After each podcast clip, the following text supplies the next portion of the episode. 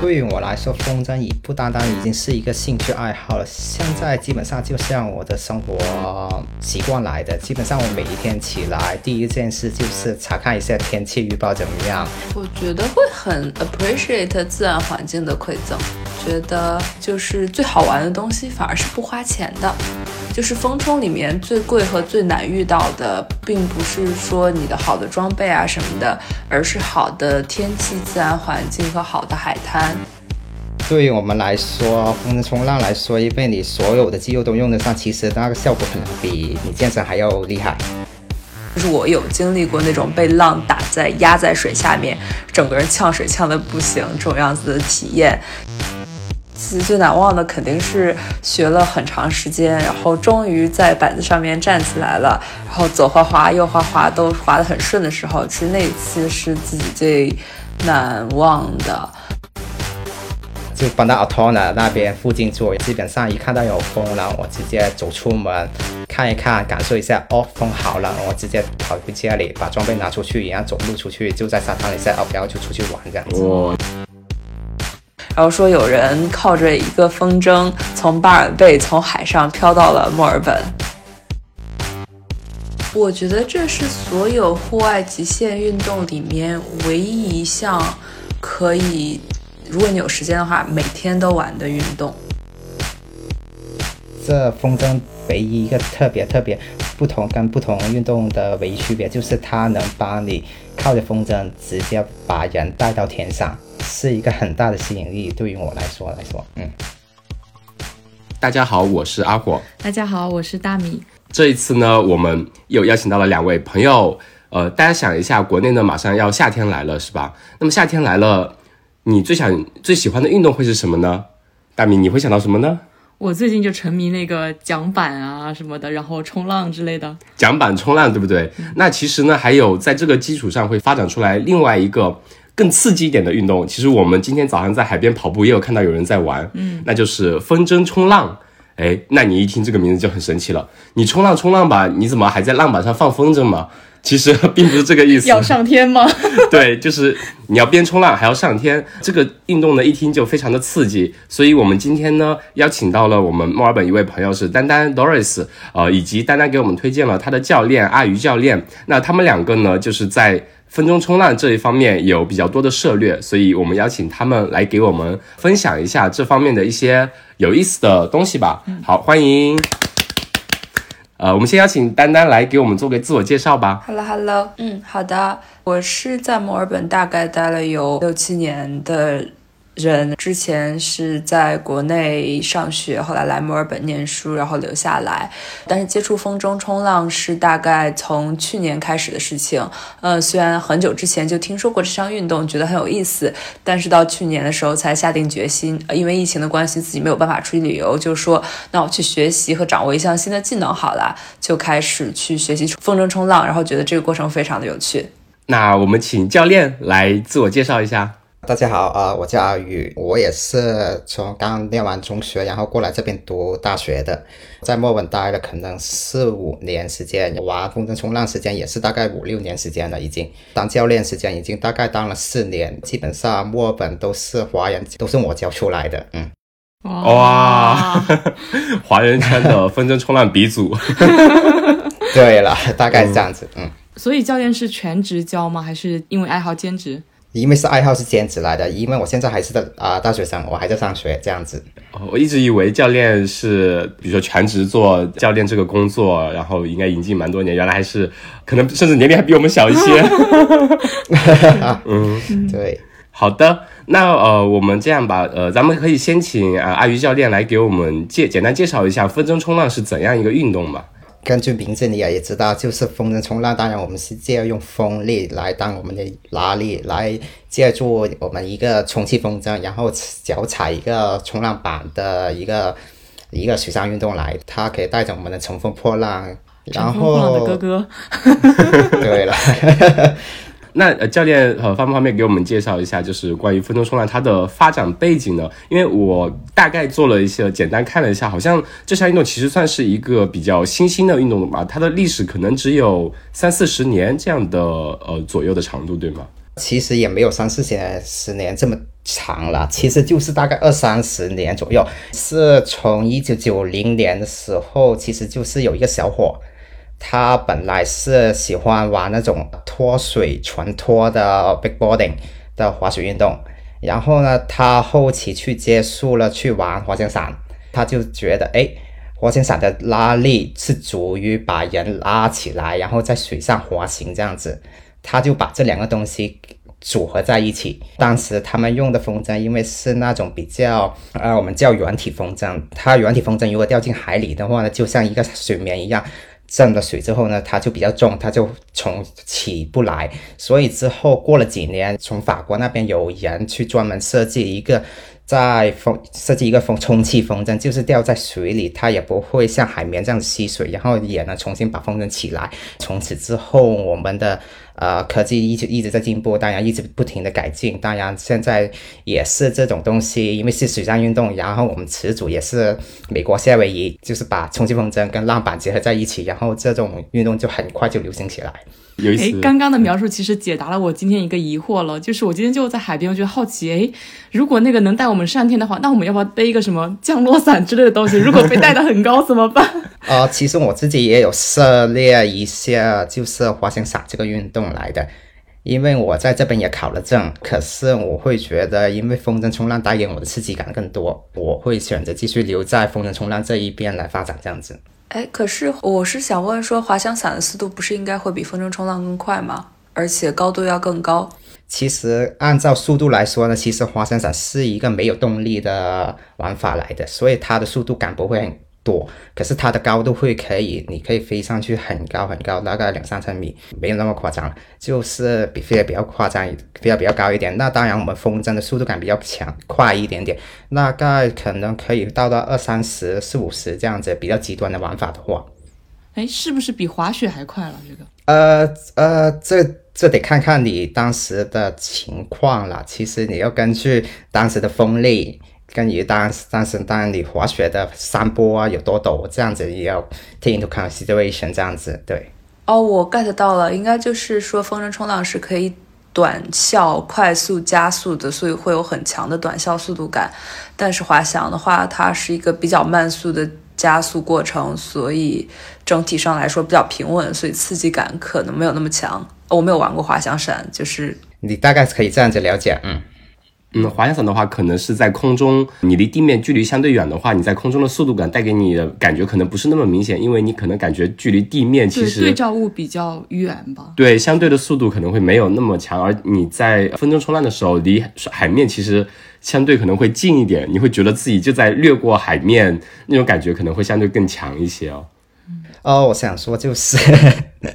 啊，滑翔伞来说，对于我的来说，可能我因为现在还年轻嘛，就体力还可以的话，就先玩着风筝冲浪，因为风筝冲浪也可能需要一点点体力，特别是我们这种做练动作的或者练大跳的这种选手来说呢，我们体能需需求还是需要的。那之后我们体能下降一点点的话，我可能会进入重新进入考虑进入滑翔伞的圈子这样子。主要就是还年轻，可以随意折腾嘛。对，是的，所以它主要是用到哪块身上哪块肌肉是上肢力量会要求比较强吗？呃，其实对于风筝冲浪来说，其实是全身的。对于我们来说，风筝冲浪来说，因为你所有的肌肉都用得上，其实那个效果可能比你健身还要厉害。哎，那我想问一下，就是丹丹，你当时看到风筝冲浪，就是。在你脑海里，它是怎样一个运动呢？为什么你会选择？哎，我想去做风冲这个运动呢？其实，在墨尔本，它本身的户外文化其实相对来说还是比较丰富的，有蛮多的运动可以选择，包括在水上的运动也好，比如说有纯粹的冲浪啊，也有翻板啊，有降板啊，还有风冲啊，呃，还有更多的其他的一些运动。那你当时为什么会选择这个运动呢？有没有它一些比较特殊的吸引你的地方？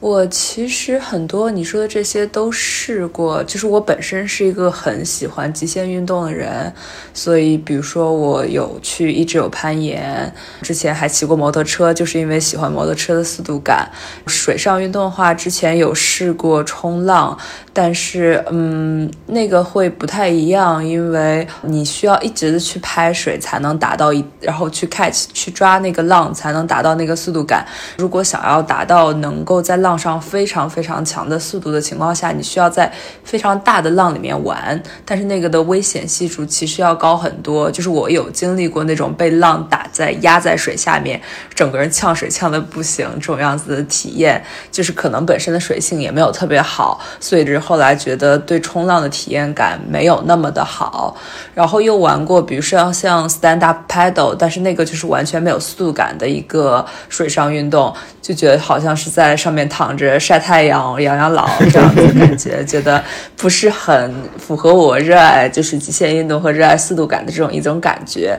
所以后来看到他们在玩风筝冲浪。就是先是在水边看到过，我有关系非常好的朋友，呃，是法国人，然后他之前有滑雪，就跟我的兴趣爱好比较像，然后他说，哎，你要是喜欢滑雪的话，你会非常喜欢风中冲浪的，所以很大概两三年前的时候就有试过，当时觉得这项运动真的非常有意思，但是因为那个时候自己还是学生，预算有限，然后也加上时间也很有限，所以没有把它认认真真的当做一项啊运动去认真的去系统性的学。习，一直到去年的时候，决定下个决心，我既然不能旅游了，那我就把旅游旅旅游的时间和预算来去，呃，认认真真的发展一项运动爱好了。所以当时问了几个朋友，做了一些 research，就是墨尔本这边怎么学比较好，找什么教练比较好。后面觉得说，嗯，有听说到阿宇，我有很多朋友都跟阿宇一起学的风中冲浪，就才真正的从这里入坑，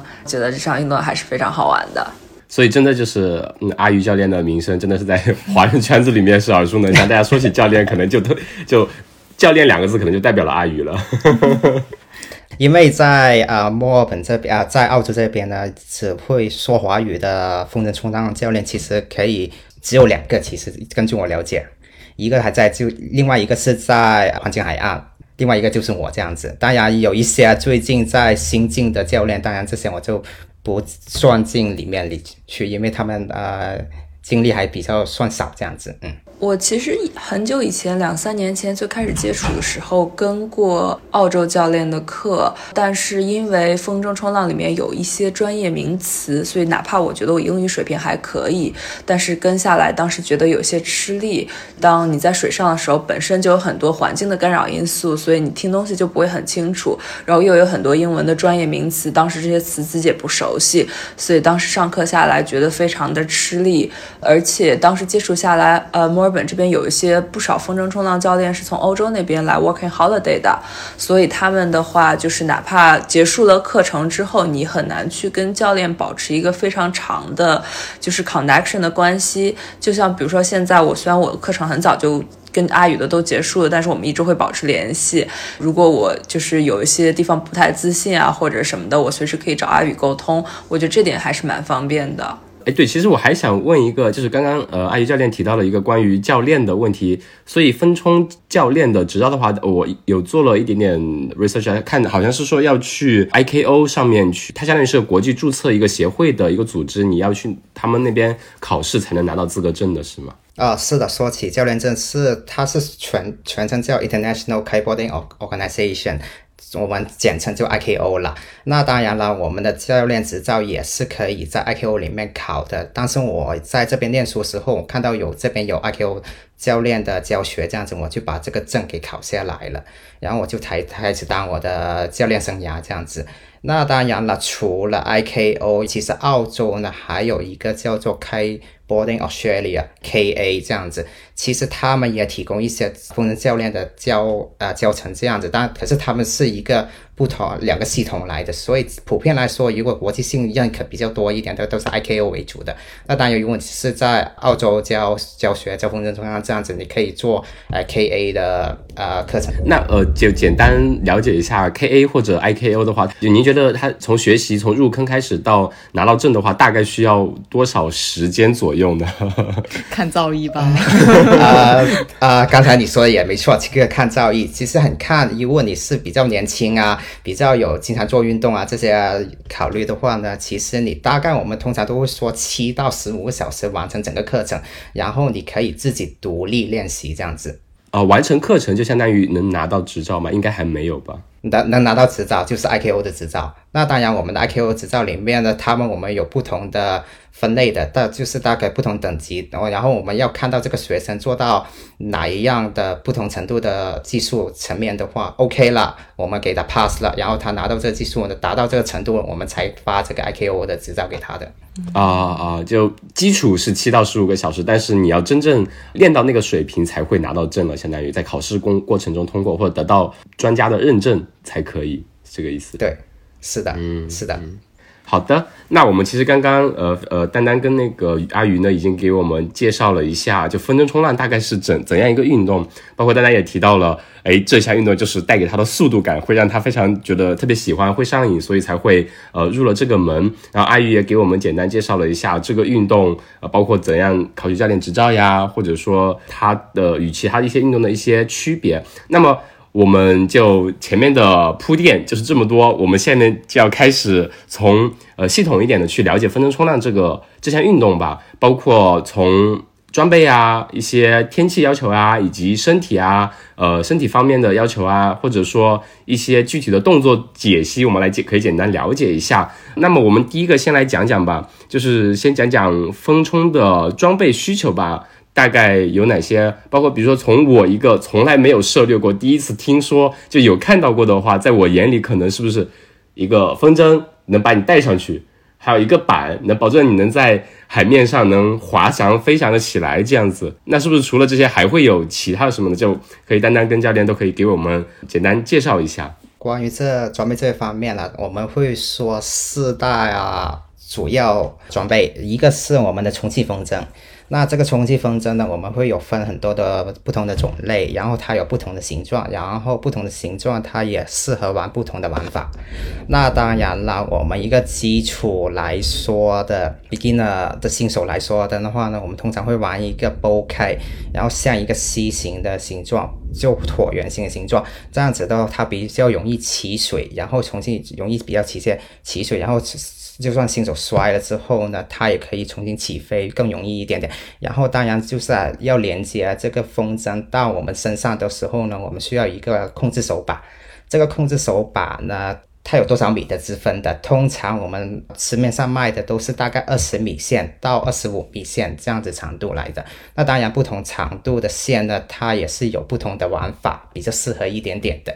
那除了这两样呢，我们需要一个腰钩挂在我们的腰上，然后我们把这个腰钩跟我们连接手把连接起来的，这样子的你就组装成一个准备好起飞的动作了。那当然了，除了这些东西，我们还有一块板子。关于板子这个东西呢，我们的风筝的玩法其实有很多板子都可以选择的。那普遍来说，我们入坑的话呢，我们都是玩这种双向板 twenty，这是我们一开始玩风筝冲浪时候他们接触到的第一块板子。那当然，他们学到有一定程度之后呢，它可以换成就是我们传统冲浪那种 surfing board 单向板 surfing。就冲浪板子，那之后当然有还有更高阶、更高阶那种我们叫做水翼板，就是 hydrofoil。那当然这个东西呢就是更高阶的玩法，我现在先不涉猎了。那之后我们当然还有一些极端的玩法，就是玩呃风筝滑雪。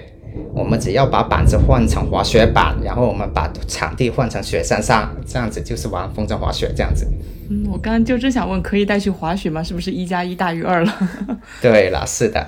就大同小异来的，基本上。嗯，听，其实我刚刚听呃阿宇讲到一点，就是呃风冲在我们的视角里面，好像就是诶那个人他乘着风，拿着风筝把自己带上去，然后偶尔冲个就能落下来冲个浪，在海上面飞翔。其实，在你的刚刚的语言的描述里面，它还是分为各种不同的类型的是吗？那刚才我也提到过，根据板子的类型，我们去有不同的玩法嘛。那普遍来说，我们风筝主要有这几大类的玩法，就是一第一就是我们高空跳跃那种，就是大跳选手。玩高空就是有多高跳多高，有风多大有多强，跳多高跳多多远这样子。那另外一种就是我现在练的这种，就是练动作为主的，就是转翻腾啊、转转身啊这种玩法。另外一次就是竞速为主的，就是玩 hydrofoil 啊或者双向板的竞速这样子。这主要是三大我们普遍会玩的玩法这样子。还有一种就是我们玩的啊风筝冲浪，拿着冲风浪板去真的是浪里去那里浪。哦，这个我有 看到过。就墨尔本有附近有一个非常有名的冲浪的，被誉为世界级的冲浪圣地，在 Turkey 那边。我上一次去只是冲浪的时候，就是当天的风和浪都非常的大，所以我在玩冲浪的时候，当时就觉得。呃，有点点怕怕的，所以后来很多人都那天下午就没有再玩了，因为浪太大了，大部分人的水平可能呃 handle 不了。然后我有看到有人拿单手一只手扶着风筝，然后踩着浪板就出去了，然后一个人在那边玩的特别开心。哪怕风特别大，但是他可以就是借助风筝的力量，去更好的在特别大浪的情况下控制自己的速度。我们也去那边浪过好几次，但是感觉我们的水平就是 旁边默默的抬头看着大家。对我们之前是去那边玩那个 kayak，还有那个 SUP，我用那个 SUP 去抓浪，呃，抓了一两波就马上就被那个浪拍下去了，还不是那种大浪，还是小浪来的。对，Surf Coast 吧，还算是墨尔本这边一个就冲浪比较好的，它浪整条海岸线的浪都还是比较好，风整个条件应该都算是比较好的。其实刚刚讲到了装备，其实我因为我之前看过挺多 Insta 上面的。风冲的视频就是妹子的视频，发现发现其实对服装要求没有那么高，是吗？因为我感觉穿各种各样衣服的人都有，是不是主要看天气自己可以选择服装？我觉得墨尔本的服装要求可高了，就是呃专业服装那个雨一会儿可以补充一下。我的感觉是，作为一个妹子，作为一个在墨尔本的妹子，我只能穿四毫米及以上的。衣服哪怕是在夏天，因为墨尔本的水太冷了，不然的话，就是哪怕是大夏天，我如果不穿全套长袖的，并且非常厚的 white suit 下水的话，我会真的整个人冻得不行。呃，不不止单单，其实对于我教练来说，我一整年都是起码穿三四毫米的。我我可能看到是那种宣传视频，人家拍一个动作就走了。人家是是不是就穿的穿的比基尼啊或者什么的？嗯，就短裤、短袖或者是比比基尼都有。嗯。对墨尔本的水温，我记得常年可能最热的时候，估计也就十八九、二十度最多这样子。大概是这样子的。当然会冷，比较冬天比较冷的时候，我们会大概有时候五六度时候，我已经跑进海里玩过几次，可是就真的太冷，玩一个小时就基本上手脚都是冻住的感觉。哎，既然我们已经讲到这里了，我们就可以讲讲，呃，这项运动它对天气有什么要求呢？因为在我的，就包括我开头来讲也是，我说，哎，国内夏天来了，那么同学们要想叫什么运动呢？那其实照阿姨这呃这么讲，其实风冲你在冬天也是可以玩的，就是如果能 handle 那个水温的情况下。呃，这得看你在的地点。那当然，有些地方一整年都能玩的，比如说墨尔本，其实一整年都能玩的，只要你不怕冷的话。那当然了，墨尔本最好的天气来说呢，其实是我们所说的十一月到四月份的时间，这是大概我们夏天这段时间啦。那我们会玩这段时间，一主要的原因是因为风比较好。当然，我们是玩的风是西南海风的。那我说的海风呢？海风是属于当天气当天气打太阳把地晒热之后呢，产生这个温度的高低差之后呢，它把风会吸进来的。那通常这种海风吹进来的时候呢，都比较稳定一点，也比较适合教学这样子。那我们这种风力大概是大概是十五到二十五节风力左右的，这也是我们最好的教学风力来的。所以它其实就是对风有一个要求，对其他的还会有要求吗？天气来说的话，呃，除了风力，那当然我们还要考虑就是风向这个元元素了。就是我们会挑选一个沙滩，要适合看看它的风力怎么样，它的风向怎么样，它能不能把你把你这个人出去玩了之后，你能不能回到岸上，这是一个很重要的很重要的点。就是有时候我们会。我们是不可以玩这种叫我们称之为叫离岸风的风向来的，因为这玩这种离岸风的话，会把你整个人吹出去海外面，你基本上是没有机会跑回来岸上的。所以除了离岸风的话呢，其他的风向啊，我们都可以在玩的。那当然要根据你的水平啊去调整。那那你们通常会选什么地点集中，就是在那边玩呢？墨尔本附近。如果说墨尔本的话呢，最出名、最出名的是我们风筝叫啊风筝学校比较多的 Thank you 的为主的圣 Q 的那里主要是有三四家的风筝学校在那里教学的。除了那里的话呢，我自己会在 o t o n a 教学，因为 o t o n a 这边呢是比较一个浅平的沙滩，基本上人都是能站起来的。如果啊学生能站起来的话，就能减低他们对于怕水这个恐惧感。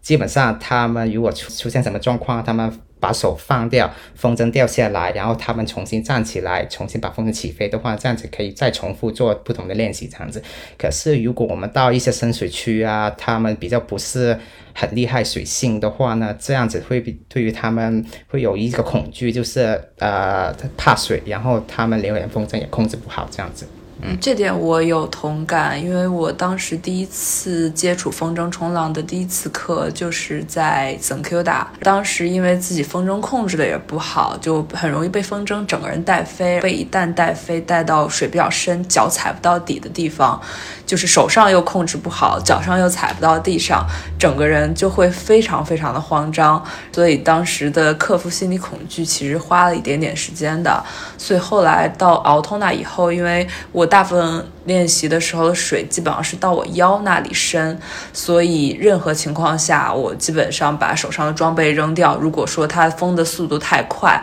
我自己有些害怕的话，我直接把手上的装备扔掉，然后我再一头栽在水里面，我是可以脚直接接触到地面的。我觉得对我刚开始去学习风筝冲浪的时候很有帮助。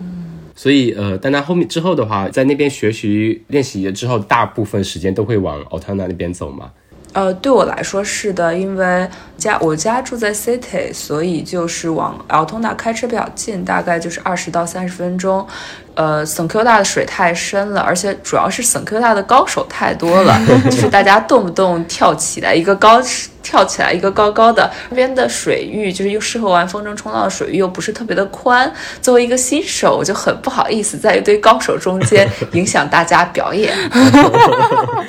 刚才是不是太谦虚了？教练来评判一下。没有啦，就主要是我自己练习的话，我也比较喜欢 o t o n a 因为 o t o n a 这边比较宽大，比较平水区，然后也比较适合练动作这样子。以前我也在 Thank you 的待了有一两年时间了，那当时 Thank you 的那些人的水平也比较高一点点。那当然跟他们玩的时候，要也要关注这种啊，注留意要留意的东西也比较多这样子。就相当于在泳池里头，你得游泳，不要不要地方太小，会容易打着别人。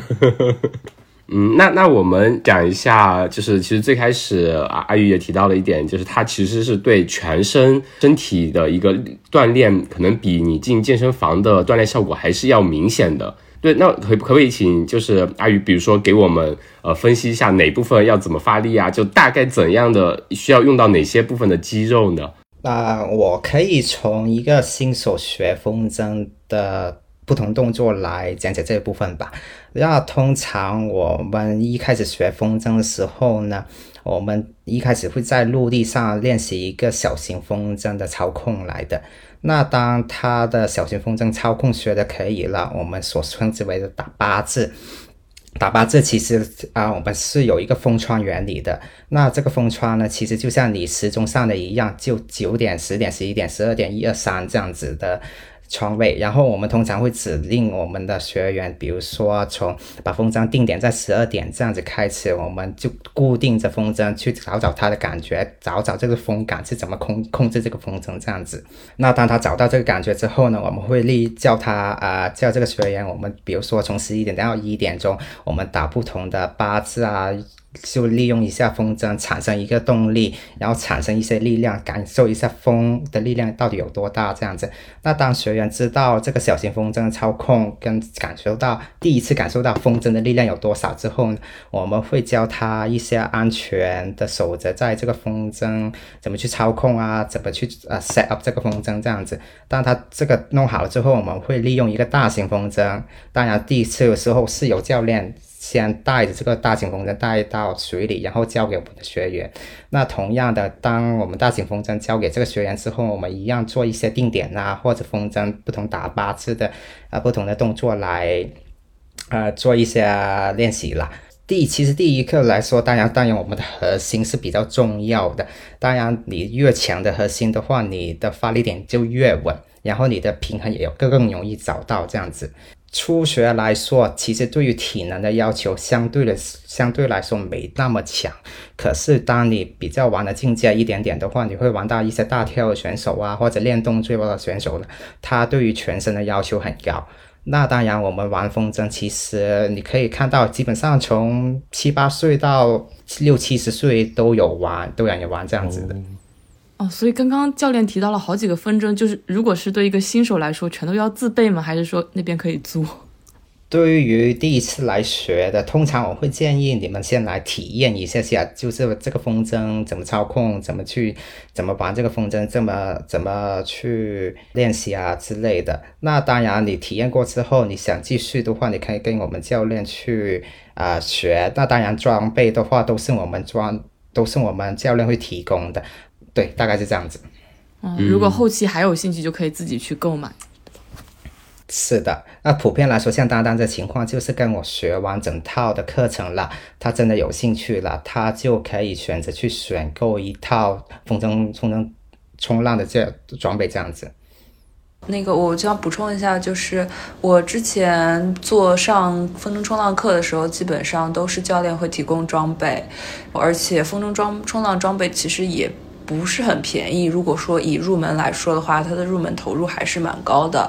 给大家一个参考标准，就是我在玩冲冲冲浪的时候，很想带我的朋友一起，所以我最开始上课的时候，每次就是都会努力的喊我朋友们一起。所以体验课我其实可能上过好几次不同跟着不同教练的体验课，陆陆续续应该拉过我周围有五到六个女生都跟我体验过，但是到最后只有我一个人把这个项目全部。不坚持下来了，就是给大家一个参考标准。所以很多人可能一开始后看起来在岸上看，觉得这个东西非常的有趣，但是经过一定的尝试，他们可能因为比如说对水的恐惧啊，或者是自己的其他因素，没有办法把这个东西真的作为一门兴趣爱好坚持下来。那这种情况下，其实一开始就进行大量的资金投入去买一套东西是有难度的。但是当像我是把所有的课程都结束以后，就是达到可以自己独立玩的程度的时候，才去决定入手买了一整套的新装备。嗯嗯，哎，那丹丹买的是哪一类的？呃，就适用于哪一类运动？嗯，哪一个类型的风冲的装备呢？就是 beginner 适用的风冲装备吧，具体里面的分类我也不是很懂。然后我一般就是我准备买的时候，就是问阿宇说：“哎，你觉得这个适合新手吗？”阿宇说：“适合的就可以了。”所以具体的分类可能还是阿宇来讲。嗯嗯嗯。啊，关于风筝冲浪装备这一点呢，其实呢，通常来说，因为通常你跟一个风筝学校学的话呢，你结束课程之后，通常都会找回你学那个学校去买风筝，有的没的这样子。那当然还有教练会推荐一些品牌不同的 model、不同的年份给他，告诉他你买这个年份买这个 model 这样子比较适合。度过你这个新手阶段，这样比较快一点点，这样子。当然有一些风筝是比较高端选手玩的风筝那我们就尽量避免。教练阿鱼刚刚提的是跟年份还有关系吗？这还有八二年的风筝会好一些吗？八二年的拉菲吗？啊，其实这个东西其实像车子一样，就是当然越新越好啦。那当然了，我们风筝的话，如果太旧的话呢，因为它风筝是一直根据这个。一一直不停做 improvement 嘛，特别是一个比较大的 improvement 呢。以前的风筝是只有两线的，那到时候进阶到我们现在四线的风筝，我们有一个概念就是 depower 这个概概念，就是把风筝的力量给减少，就是靠这个装备的把风筝力量减少，然后我们达到我们更好去控制这个风筝的原理。那当然这个把手的操控的它的 improvement 呢，都是每年都在更新的。通常我们会。有一段的 period，我们是不建议那个 period 之前的不怎么样，因为它那时候是比较大的更新，我们需要而已说。风筝冲浪的装备来说，我们有时候还是要看看一些连所以可以理解，就我感觉是它可能这项运动也相对比较新兴起来，它整个体系、整个装备可能也是在不断迭代的一个过程。那新的装备出来之后，可能需要比如说有先驱的先驱者，包括阿鱼这样的有经验的运动员去体会到它这个新的迭代的装备需要怎么去更好的操纵，或者它带给你的 benefit 是什么。等你熟悉的玩了这一套，或者说有更多的。先驱体验者熟悉完了这个迭代带过来的呃优势之后，可能才会慢慢的更推广起来。其实我之前是想问丹丹的一个问题是，因为我们刚才说是问了阿鱼，呃，给我们介绍了一下，包括你身上哪部分肌肉啊，或者身体哪部分可以得到很多的锻炼。那丹丹，你有没有体会到，就是你在呃上完整套系列课之后，包或者说你在接触整个分冲，学会自己入坑之后，身体有没有一个怎样的变化呢？包括对你的各方面的力量啊，有没有怎样一个提升呢？有全身酸痛的感觉。对，就是因为啊，刚开始学习的时候，就是需要一定的时间去适应它的速度感，所以会每次当风筝带着我跑的时候，我就会用全身的力量去抗拒它。来适应它，所以当时其实是有全身肌肉肌肉用用力，但另一方面就是我需要用手臂来控制风筝，用核心来控制自己去保持在板上的平衡。所以我觉得对我自己来说，肩膀、手臂、核心以及就是要保持一种膝盖半弯在板上的状态，所以腿部肌肉也都有用到。所以这样下来就基本真的是全身肌肉了。然后身体的变化就是每一次。呃，玩完风冲，基本上每次可能也就是两三个小时而已，我可以在家里面酸痛两整天。啊，真的是强度相当高了。呃，我很好奇，在控制，包括阿鱼最开始也提到，比如说离岸风，这个是一般我们不推荐去的，因为你可能一吹就直接把你带离海岸线，然后越吹越远，你很难回来。呃，我在想，不是离岸风，比如说是往岸里面吹，或者说斜着往外面吹，你是怎样通过？是可以通过调整风筝的方向来控制你被风带往前，呃，带到海里，或者说可以自己控制自己前进的方向的是吗？通常风是固定的。通常啊，一整天的风向呢，它基本上就一两个小时这个 period，它是不会改变的。基本上来说，那风的风向是固定的情况下呢，我们可以调整这个风筝的地的 position，达到我们把它前进的动力。我们通常风筝是往左走跟往右走的这样子，然后我们像一个 W 型这样子，不停的往上风这样子去歪。那每次前行或者说往前飞。行的时候大概会持续多久？比如说，我们要花十分钟从，呃，海的某某个部位，呃，飞回岸边，然后再慢慢的游回去吗？还是说大概的时间时间窗口是怎样的？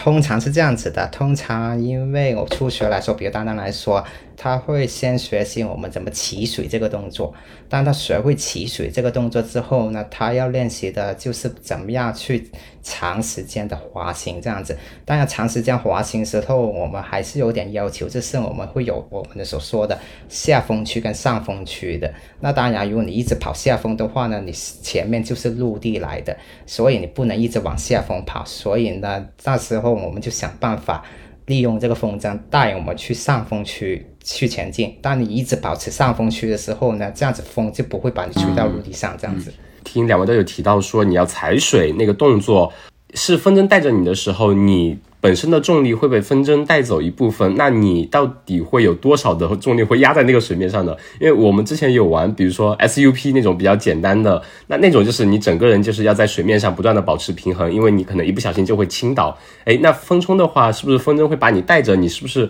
不太需要那么多的重量压住这个水面来保持平衡的。那当然了，我们除了风筝，我们还有一块板子。我们所说的风筝，在一个初学阶段来说，我们说风筝操控是大概占了可能七八十的 percent 的，然后板子控制来说呢，可能就二三十 percent 这样子啊。当然了，你需要放的压力在板子上呢，其实也是需要的，特别是在你的后脚这样子。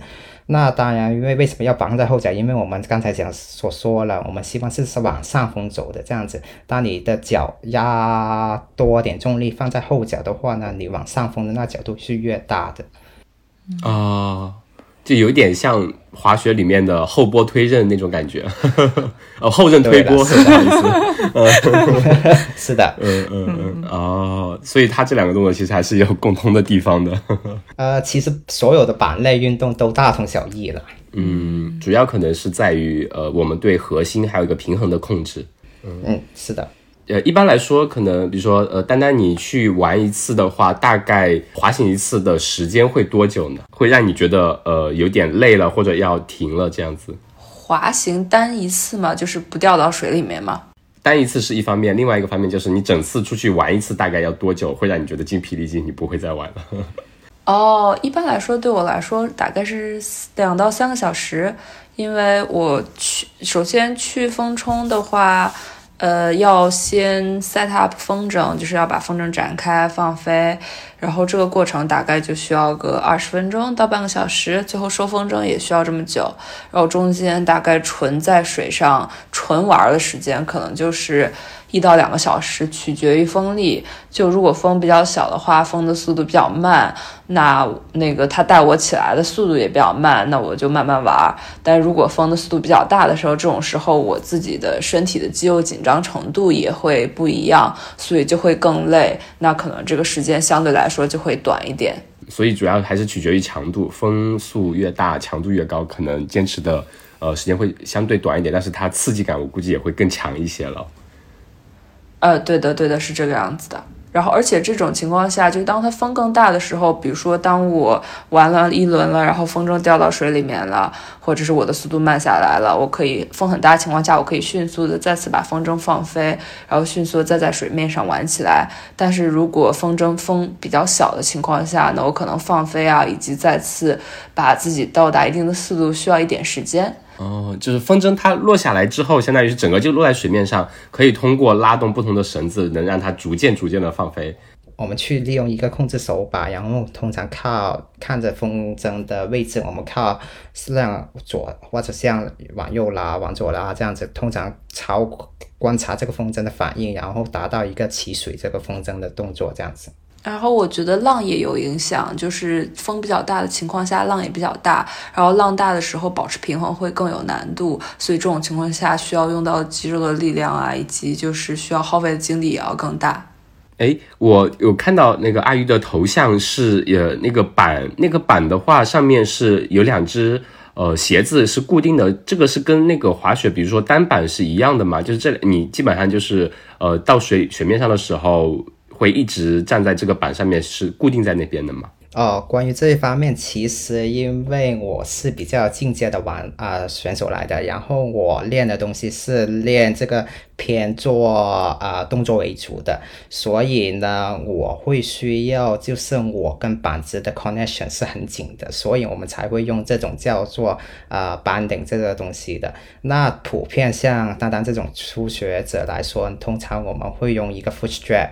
它就像一个拖鞋一样，基本上你把脚穿进去那个脚踏里面呢，它就可以起啊滑行这样子了。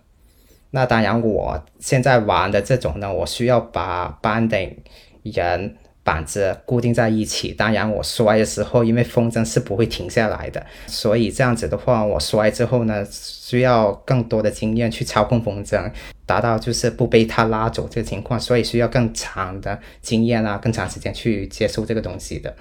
所以这个是比较高端的一点点的玩法。对我就是有一个脑海里有个画面，比如说丹丹刚刚说，如果呃有落水或者说暂停下来的话，风筝在水面上，我脑子里出现的就是如果有落水的情况，你的人跟板分离了，然后你 风筝把你带走了，那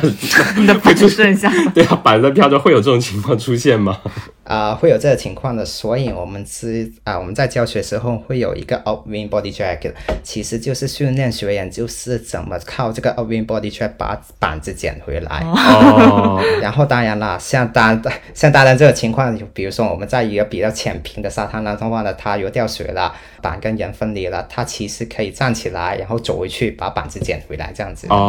哦哦，所以的确是对于初学者来说，还是在一个相对浅滩一点的地方。方会比较呃安全一点。嗯，讲一下下一个话题，就是我们可以先请丹丹和阿鱼，就丹丹可以先给我们分享一下你的比较有意思的分冲经历吧，或者说某一次你特别难忘的一些经历。我的分冲经验其实还是蛮有限的。所以就没有太多高光时刻。自己最难忘的肯定是学了很长时间，然后终于在板子上面站起来了，然后左滑滑右滑滑都滑得很顺的时候，其实那次是自己最难忘的。因为对我来说，我大概上课上到六课时嗯六个小时的时候，我记得当时教练就说你应该之后可以站起来了。然后我到第七个、第八个、第九个、第十个、第十一到第十二个小时都在重复同样的动作，没有任何进展，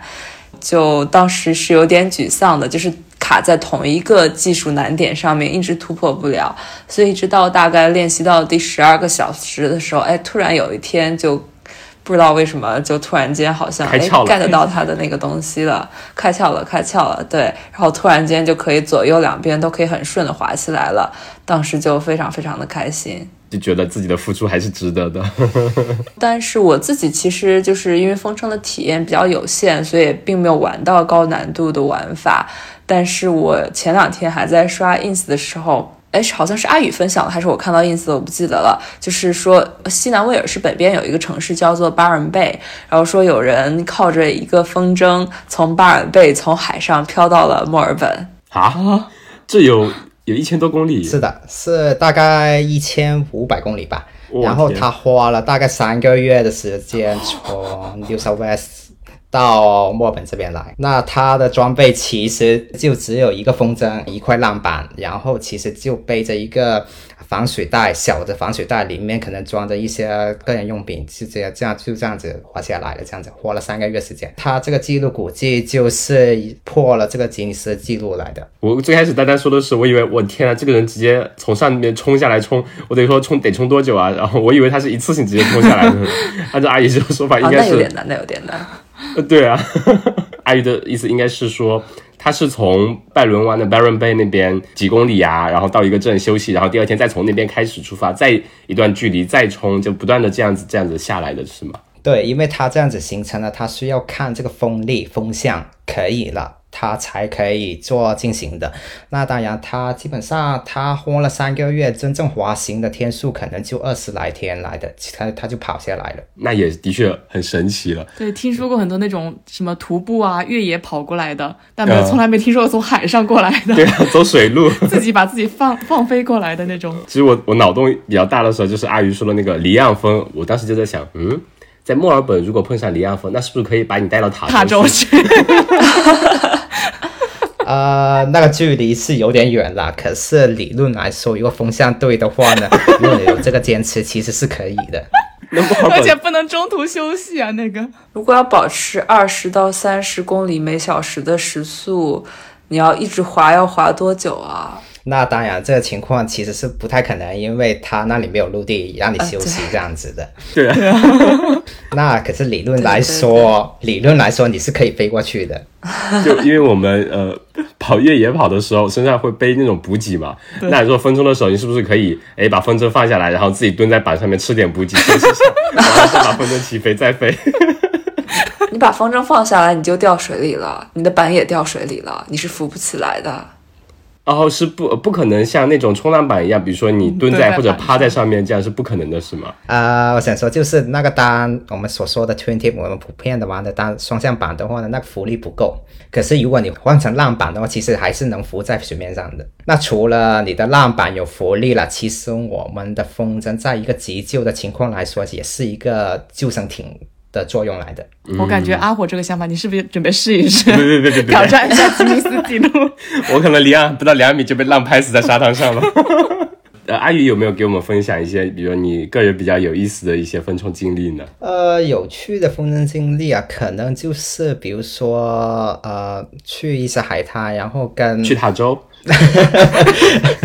那啊，我没有去塔州那么远，我尝试过，比如说从 w o l s b u r 去 Brighton 这样子滑下来，就是从 Mornington 这样子滑下来到啊 Brighton 这个地方这样子，我们就一直搭从 Mornington 到 Mornington 到 Brighton，对，那很远了。那我们基本上就一直跑到，滑了多久呀？就滑了可能两个小时多吧。哦，两个小时就到，所以那天的风向其实还是比较好，是从应该算是东南风。两个小时多，对啊，就啊吹东南风、西南风、西南风，对。哦，西南风，嗯嗯，开车都得开一个小时。对对，那当然啦，这是我们是一组人一起去的，当然自己一个人去的话比较危险，所以这也不太建议这样子。嗯，对我正想问呢，你冲下来了以后，你的车还停在 Mornington 呢，怎么办呢？啊，通 通常我们做这种的话呢，我们会把。我们自己的车子放在我们终点地上，然后找一个人带我们所有人所有装备去到 monitor 的地方，然后出发这样子。嗯，那只是需要一个人的车。对了，有有 crew 团队，相当于，嗯，哦，这个的确蛮有意思的，嗯，还是真的是给我们开了新的世界大门，感觉我我天，这还能走水路的，还真的走水路，靠自己的双脚走水路。我我觉得还有一个有趣的事情，阿宇可以再细致分享一下。就是之前阿宇告诉我说，有一个周末，我跟阿宇说我们出来疯冲吧。阿宇说那个我明天要我明天要比赛。过了一周告诉我我明天还要比赛，又过了一周告诉我我明天还要比赛。为什么呢？因为那个风不对，就是第一周比赛好像不行，第二周比赛还是不行，所以我不知道最后花了多少周的时间，阿宇到底参加成了比赛没有？啊、关于这一点呢，其实我是打算参加今年墨尔本搞的风筝啊、花式动作比赛的。刚才说的就是一周比一周的天气还差，风力还差，风向也不对，这样子的，基本上拖了可能有。七八个礼拜吧，每一周都收到消息说，哦，取消我们我们又 postpone 了，我们又延迟了，又取消了。然后到了最近，他直接发 email 给我说，哦，我们取啊、直接延迟到下一年去了。所以今年，所以今年我又比不了这样子，因为本来之前是定了一个周六周日，通常都是周六周日的，因为很多玩风筝的人都是周六周日可以的，那比赛的人也是。可是定了之后呢，突然我们不是有紧急落单了两三周嘛？他就偏偏是那紧急落单的那几天，那就落单了，天气还天气特别好的，能正常举行的。如果没有落单的话，那过了落单之后呢，然后现在的风就变越来越弱，然后结果就是每一每一周都是哦风气太弱了，不能举行，这样子一直在延迟这样子。哦，嗯，就是老天爷看老天爷吃饭的运动。对，对，尤其是在墨尔本这样一个妖风肆虐的一个地方，你真的不知道它风是什么样子的。有时候这个的确蛮有意思。哎，其实就是我们之前在那个大纲里面也提了一下，就说哎，风冲这项运动是有没有进奥林匹克运动会呢？啊，关于这一点呢，我们知道风筝有很多的不同的玩法嘛。那只有一种玩法，我们所称之为的 hydrofoil 啊、waste foil 可以进到奥林匹克的。那因为风筝现在其实还算一个比较小众的运动啦。那可是我会觉得它的发展潜力很大，现在也越来越多的人去进入这个运动来的。它本来是巴黎二零二四年，它可以比这个 hydrofoil 的 waste foil 能进入到奥林匹克。其他的少年的奥林匹克呢，他也以前有比过 hydrofoil 的 waste foil，那现在是越来越流行的。那当然 hydrofoil 是比较高端的玩法啦。嗯嗯嗯，啊，那丹丹要加油了，因为攀攀岩也要进奥运会了，然后风冲也可以，双向全能选手马上要上线。哇，这个压力有点大，对不对？我还可以滑雪，我是不是还可以在努瓦利滑雪加入一下？啊，那是冬季奥运会。但那其实我就想问，像阿姨这种情况，比如说你一个比赛都能被 postpone 七八周，那如果开个奥运会，那那你整个如果被推推推推，是不是要一直延期，延期到结束这样子？通常这种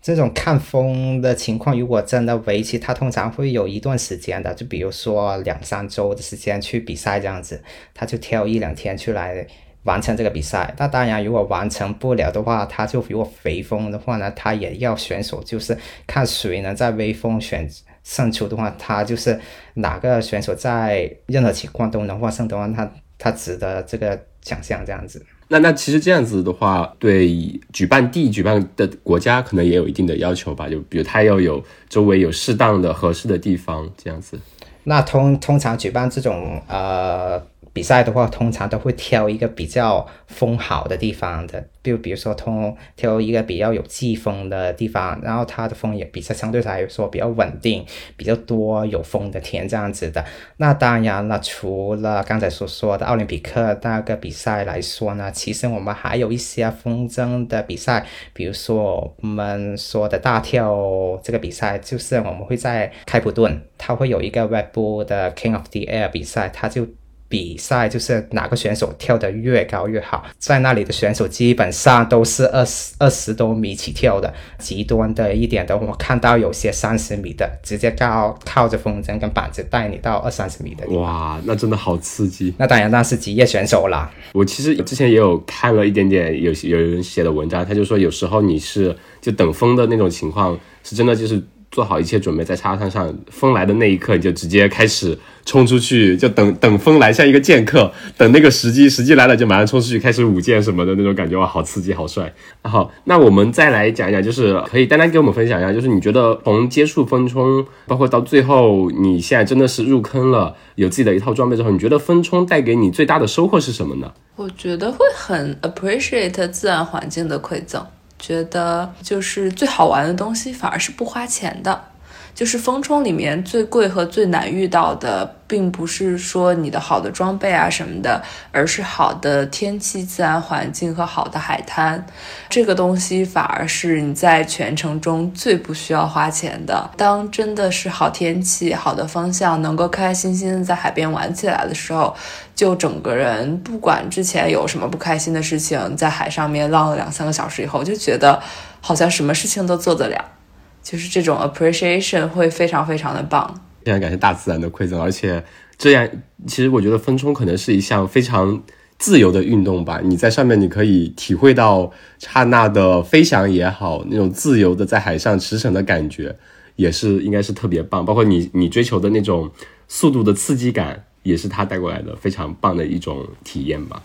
嗯，对的，就是我本身是一个非常喜欢开阔环境的人。就比如说，我喜欢爬山，就是因为我很喜欢站在山顶上那种开阔感。我喜欢看海，也是因为开阔感。然后风冲就刚刚好有这种开阔感，同时又能给我肾上腺素飙升的感觉，就是短期的加速。但是另一方面，这两者又是在是 controllable 的，是我自己可以去通过调整风筝的速度和调整自己板子的角度啊，各个方面去控。制制我自己的速度，来控制我对这项运动中的享受的程度的，所以就整体综合的感觉来说就非常的棒，就是属于能够自己控制到的那种速度感和荷尔蒙飙升的感觉，呃，肾上腺素腺素飙升的感觉是非常棒的。嗯，的确荷尔蒙也能飙升，看到一些很帅的帅哥，比如说大佬在那边飞的时候，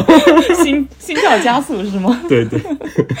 那那呃，阿鱼呢？你？从事这项运动其实有四五年了，你觉得它肯定会有改变你的生活方式？那你觉得它带给你的收获会是什么样的？对于我来说，风筝已不单单已经是一个兴趣爱好了，现在基本上就像我的生活习惯来的。基本上我每一天起来第一件事就是查看一下天气预报怎么样，看看今天的风怎么样，风向怎么样。这是作为一个风筝教练或者风筝选手来说呢，就是每天都会做的事情来的。对于我来说，说其实很多程度都是呃精神上的帮助比较为主了，因为特别我们现在在念书，特别你也知道澳洲是相对来说比较无聊一点点的。当我们学业比较沉重一点的啊，或者比较繁忙一些时候，老师说帮你交完 assignment，然后就哦封好了，去沙滩待两三个小时，基本上把所有的烦恼都忘记了，这样子非常的解压，对你来说，嗯，对，是很解压，对。的确是真的，入坑之后变成了一种生活习惯。那那你一般平时来说，比如说夏天，你去滑的频率是怎样的？基本上每天都会去吗？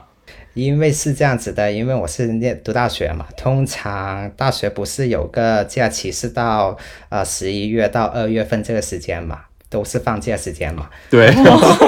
通常这段时间的话呢，我都会搬到海边里那里住的，就搬到 a t o n a 那边附近住。基本上一看到有风，然后我直接走出门。看一看，感受一下哦，风好了，我直接跑回家里，把装备拿出去，然后走路出去，就在沙滩里晒哦，不要就出去玩这样子。我天，呐真的好爽。那丹丹他，你呃，你之前就今年暑假的话，夏天是大概是怎样一个频率呢？我的话，因为我周一到周五要上班，然后我一般下班到家可能就已经六点多了，就已经错过了最佳的风冲时间，所以我只能周末去。大致频率是一周一次，就是如果有合适风的话，一周一次。这样子的一个频率，但是夏天的时候，有的时候可能刚好周末的风不对，或者是刚好周末风对的时候我有事，所以这样子真的算下来，可能嗯，真正能去的时候，大概夏天最好的时候也就是两周一次吧。那那平时的时间可能还要分摊一点给，比如说攀岩之类的运动吧。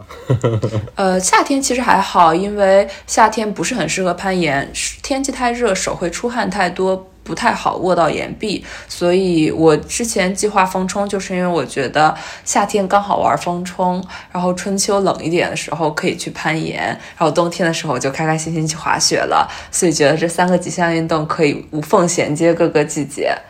我之前有朋友，那个我跟他说我在玩风冲，然后他说，哎，我们经理也在玩这个游戏。有的时候夏天的时候到下午三点，经理就说，哎呀，今天风好，我要去玩了，我先下线了，晚上再回来加班。我当时就特别羡慕他有这种经历，就是我要有这种经历，我也愿意这样子的呀，我愿意晚上加班的，只要能让我在风好的时候出去玩就行了。对，其实我们大米还是 work from home 嘛。IT 方向的，然后我们经常就我下班相对早一点，四五点，因为夏天我们这边可能八九点天才黑，我们就下了班直接就开车去滑一轮，然后去滑水，对，去滑那个 SUP 了，也没有没有那么刺激。对如果工作条件允许的话，对啊，可以夏天来试试看。对对，那那肯定的，我们就其实我们一直在说来的节目里面，经常邀请不同的嘉宾来种草新项目之后，每次都觉得我一定要去试一下，我一定要去试一下的那种。好，那那我们来讲一下，就是呃，丹丹和阿宇对于风冲这项运动之后会有什么样的自己的一个计划或或者目标吗？包括去不同的地方啊，或者说要参加一些什么什么赛事啊，或者说要把自己的技术提到怎样一个水平啊？我的话就想今年看能不能去一趟 Perth，因为听说那里的风筝很棒，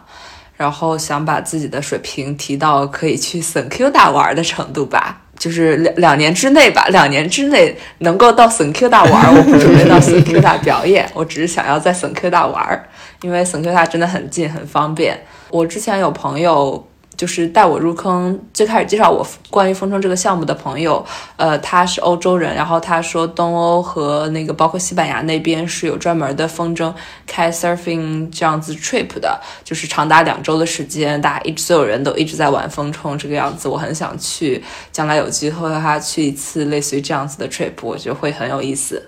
那你是要去旅行的话，会带上自己的板和风筝吗？可能会吧，我觉得要看，但是因为澳洲买这种东西其实还蛮贵的，也有可能真的要去哪里旅行，直接到当地买一套新的吧。嗯，那阿阿鱼呢？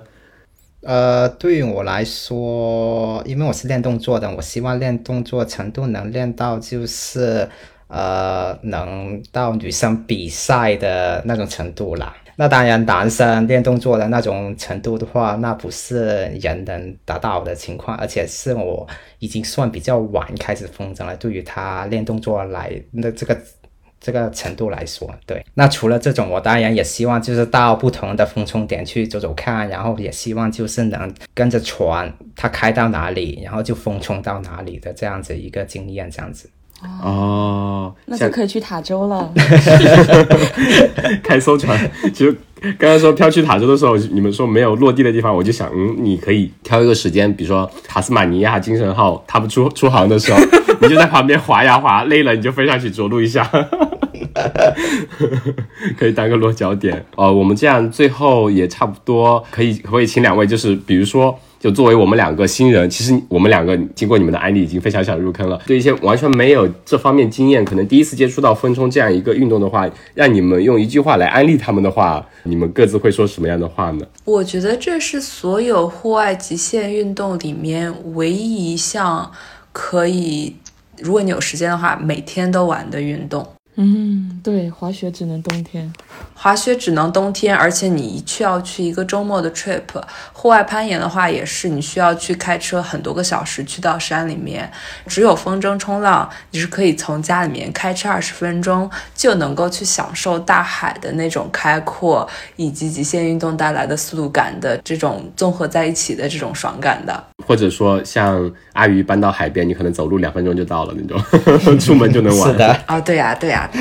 对呀。嗯，那阿鱼呢？对于我来说，因为到时候当你有了一定程度的时候，很多学员有的没的，他们会练习去起跳风筝，这样这风筝唯一一个特别特别。不同跟不同运动的唯一区别就是它能帮你靠着风筝直接把人带到天上，是一个很大的吸引力。对于我来说来说，嗯，嗯，尤其是你刚才提到有些人就大跳的那种职业选手，他可以起跳二三十米高那种感觉，是的，是的，就相当于是你在空中跳起来之后，风筝也会带着你在空中滑翔一段，再落下来那种感觉，应该是非常非常的爽。又可以上天，又可以下海，绝了！对，绝了。呃，两位可不可以请你们后面，比如说有一些你们平时玩风冲的一些照片或者视频也好，可不可以分享给我们呢？我们后续可以放到我们的公众号以及我们播客的一些 show note 里面。我有我有挺多这种嗯自己玩的练习的影片这样子的东西。好，那那不，比如说阿宇如果有自己的网站啊，或者一些 ins 啊，或者有专门分享这些地方，也可以给我们，我也可以把他们分享出来。然后听众如果有感兴趣的，也可以去了解一下，去见识一下风冲到底是怎样一个非常能让你不仅肾上腺激素暴增，也会分泌荷尔蒙的一个。好的。好的，那非常感谢今天两位的分享，特别有意思。我们很期待哪一天能去找阿鱼给我们体验一下，希望有一天能跟丹丹一起约一场风冲的旅行，在圣 Q 的。可以，可以，可以。嗯，好的，那谢谢，谢谢，好，感谢。野夜是一档由阿火和大米邀请我们热爱户外运动的朋友来和我们分享他们关于户外运动的一些有意思的事儿。欢迎大家在小宇宙、QQ 音乐、汽水、喜马拉雅、网易云音乐、Spotify 上给我们留言评论，也欢迎各位给我们的微博以及公众号投稿，来和我们一起分享你的一切关于户外运动的有意思的故事。谢谢。